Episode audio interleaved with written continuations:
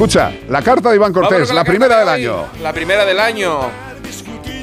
Pues dice así, hola Iván, me llamo Pablo, pero en la charca todos me llaman gordito.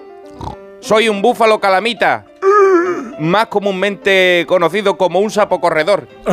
Y como dice el dicho, sapo corredor, poco mordedor.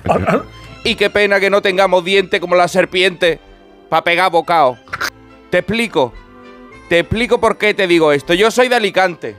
Y resulta que en 2017, que yo era prácticamente un renacuajo con pata, en aquel entonces estaba con mis 37 hermanos jugando y aprendiendo a comer mosca en la charca, cuando de repente una mano empieza a llevarse a Federico, a Salvador, a Maruja, y me dije yo a mí mismo, ¿yo qué soy? Y me respondí, un sapo bufo calamita más conocido como sapo corredor, pues no se diga más. Vamos a hacerle honor a nuestra especie y a Hussein Bolt.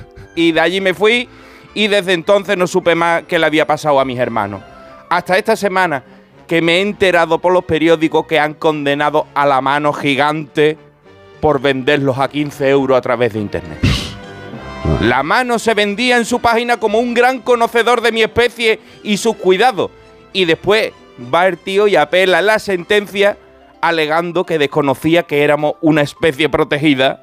Para mí que lo único que sabía este tío es que nos podía sacar 15 euros a cada uno.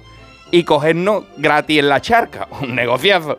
Ahora la audiencia provincial de Alicante ha condenado al pago de una multa de 1.080 euros a la mano asesina por un delito relativo a la protección de la fauna, para el que aprecia una atenuante de dilaciones indebidas. Para una rana, para un sapo, esto es muy difícil entenderlo.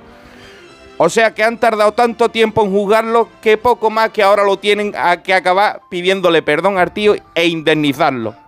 A lo mejor los pájaros no están desapareciendo por los gatos, sino que una mano los está vendiendo. ¿O es que acaso las palomas y los gorriones son de alguien? Seguro que hay algún listo que oye esto y ya ha visto el negocio. En fin, se despide de vosotros Pablo Gordito, el bufo calamita. Qué calamita, ¿eh?